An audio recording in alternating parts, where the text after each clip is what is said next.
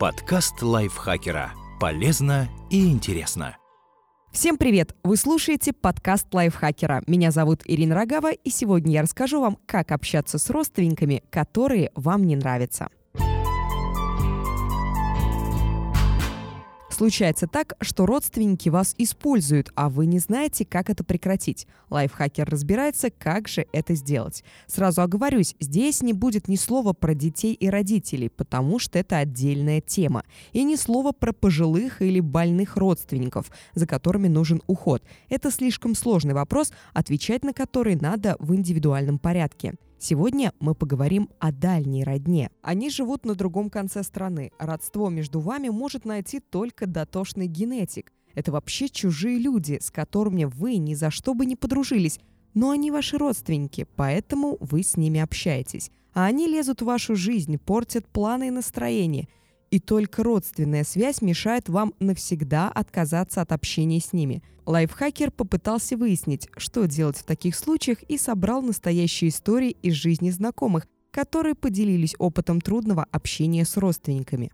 Почему не получается сказать «нет»? Кажется, что проблема родственников надуманная. Но кто мешает отказать в неудобной просьбе, сделать замечание в ответ на бестактный вопрос, пропустить мимо ушей чью-то грубость? У людей, которые так могут, никаких проблем с родней и нет. Но чаще всего получается, что страдают от родственного беспредела самые вежливые, воспитанные и совестливые. Не получается просто так взять и сказать «нет», мешают вбитые в голову установки – они же родственники. Так не принято. Это невежливо. С родными так нельзя. Родственникам надо помогать. Знакомо? Это нормы, которые не просто переступить. Когда-то такое отношение к семье было залогом выживания, и память о тех временах сохранилась в воспитании и традициях.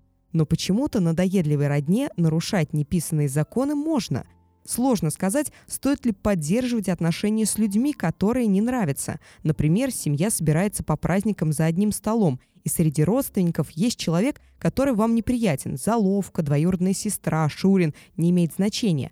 Тогда нужно постараться как-то переступить через свое неприятие, но это обычно несложно. Один вечер потерпеть сил хватает. А вот если это общение становится регулярным, то не стоит себя насиловать. Никакие родственные связи не стоят наших задавленных, невысказанных эмоций, которые мы спрятали под маской родственной любви. Это прямой путь к психосоматике, гипертензии, проблемам с сердцем, с ЖКТ или еще чему-нибудь похуже. Эмоции подскажут, стоит ли терпеть. Настроение испортилось, руки опустились и захотелось плакать, хотя нет причины, раздражение такое, что хочется что-то разбить или закричать, волна ненависти поднимается изнутри, а ведь вроде бы и пустяк какой-то случился. Вот это и есть те самые признаки, когда психика сигнализирует, что-то идет не так. Но мы редко к себе так чутко относимся, как к другим людям. Постарайтесь понять, только не родственников, а себя. Надо осознать, если человек ведет себя бестактно и некрасиво, он первым вышел за рамки семейного общения, так что ваше вежливое «нет» никак не испортит отношения, потому что портить уже нечего. Легко сказать, но как это сделать, зависит от того, что делают ваши родственники. Шантаж. Шантаж в семейной жизни встречается чаще, чем в кино. Когда родственники требуют от вас чего-либо в обмен на свое расположение, это шантаж. Например, когда тетушка завещает вам квартиру, но за жилплощадь вам придется сражаться с другими потенциальными наследниками, показывая, кто больше любит тетю. Иногда шантаж приобретает особо извращенные формы. Когда Леша собрался жениться, ему сообщили, тетя Света завещала квартиру невесте, поэтому тетю Свету надо любить, уважать, поздравлять и приглашать в гости. После первой встречи стало ясно, что тетя Света – катастрофа. Наглая, невоспитанная любительница спиртного и скандалов. Она названивала поздно вечером или в рабочее время, чтобы получить дозу внимания и обязательно напомнить, что ее надо слушаться. Леша продержался два года, а потом отправил тетю Свету по известному адресу. Через неделю квартиру переписали на кого-то из более покладистых родственников. С тех пор Леша тетю не видел и счастлив. Избавиться от шантажиста можно только одним способом – устранить предмет шантажа. Если это материальные ценности, то обзаведитесь своими. Это нелегко, но наши нервы и время – ресурс гораздо более ценный, чем деньги. Ради себя стоит постараться. Требование любви. Люди, которые в нас что-то вкладывали, требуют в ответ того же самого. Например, присматривали за детьми, когда те были маленькими. Но дети выросли, а старшие требуют в ответ любви, уважения и внимания. Родственные чувства не выдают в роддоме. И любовь не обязанность. Но если вы не даете родне желаемого, начинается давление на чувство вины, то есть разговоры переходят в тот же шантаж, только эмоциональный. Есть человеческая благодарность, нормы и традиции, совесть, в конце концов, из-за которых вы не прекратите общение. Но никакие обязательства не заставят вас, человека, любить. Сведите общение к тому состоянию, когда ваша совесть спит спокойно. И почаще вспоминайте, что чувства по команде не появляются. Просьба помочь или дать в долг.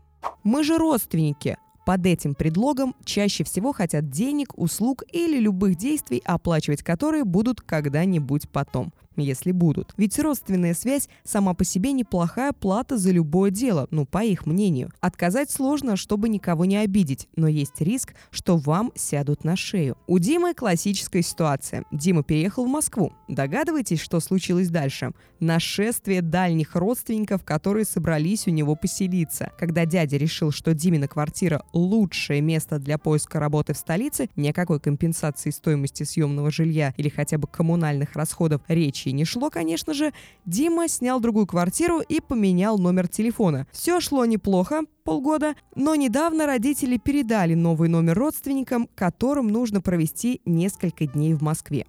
Как отказывать родственникам, которые навязываются с просьбами? Сделать так, чтобы они думали, что сами не хотят вашей помощи. Например, озвучить условия, на которых вы что-либо сделаете. Конечно, приезжайте. Можете сразу на месяц. У меня как раз с деньгами проблема. Оплатите половину стоимости жилья. Это 15 тысяч рублей. Помогу, конечно, покажу вам город. Только у нас после полуночи мало что работает, а до полуночи я занят. Конечно, я дам денег взаймы. Когда вам удобно сходить к нотариусу и составить расписку? Еще один способ отказать так, чтобы не обижать, сразу попросить об ответной услуге, желательно такой же, только обозначить сроки, в которые родственнику придется вернуть долг. Желательно как можно быстрее. Никаких как-нибудь потом. Да, я вам помогу с переездом, как раз кота вам привезу. Я в отпуск уезжаю, вот и присмотрите за животным. Я отложил деньги на ремонт, могу дать вам в долг, но ремонт уже идет, так что приезжайте вместо грузчиков выносить мусор, ведь на грузчиков мне теперь не хватит. Только учтите, что такие способы не для здоровых отношений и мира во всем мире. В этих примерах звучит невежливое «нет», а нечто совсем иное, близкое к манипуляции. И я предполагаю, что обид будет в таком случае в разы больше, чем если вы прямо откажете. Хамство. А почему у тебя нет машины? Зарабатывать не умеешь? Зачем в ипотеку влез? На квартиру нет? А почему ты не в юбке? А почему у тебя жениха нет? Чего не женишься?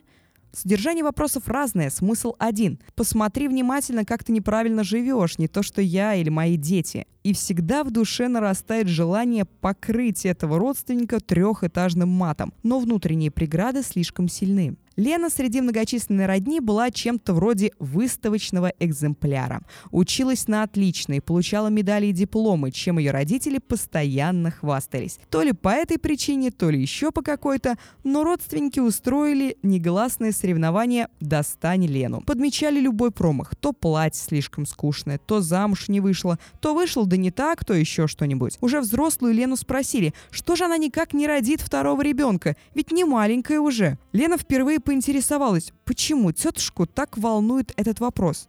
Зачем вы спрашиваете? Вы считаете, что мы с мужем не умеем заниматься сексом? Или вы хотите напомнить, что у нас не хватит средств? Или вы думаете, что у нас проблемы со здоровьем, хотите лишний раз ударить по больному месту? Чего вы хотите услышать в ответ? Дату предполагаемых родов? Только честно.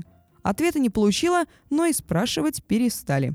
Не сдерживайтесь, иначе плотину рано или поздно прорвет, а это приведет к эмоциональному скандалу. Скажите все, что думаете, но без нецензурной лексики. Взрослый и корректный метод – озвучивать свои чувства. Ведь в данном случае родственники играют в игру по Эрику Берну. Их конфета в том, что они выведут человека из себя, но при этом он будет им улыбаться. Отнять конфету можно, сказав прямо «Извините, но мне неприятно, когда вы об этом говорите или спрашиваете». И больше ничего не объяснять, глядя в глаза и спокойным тоном. Больше не полезут. Непрошенные советы.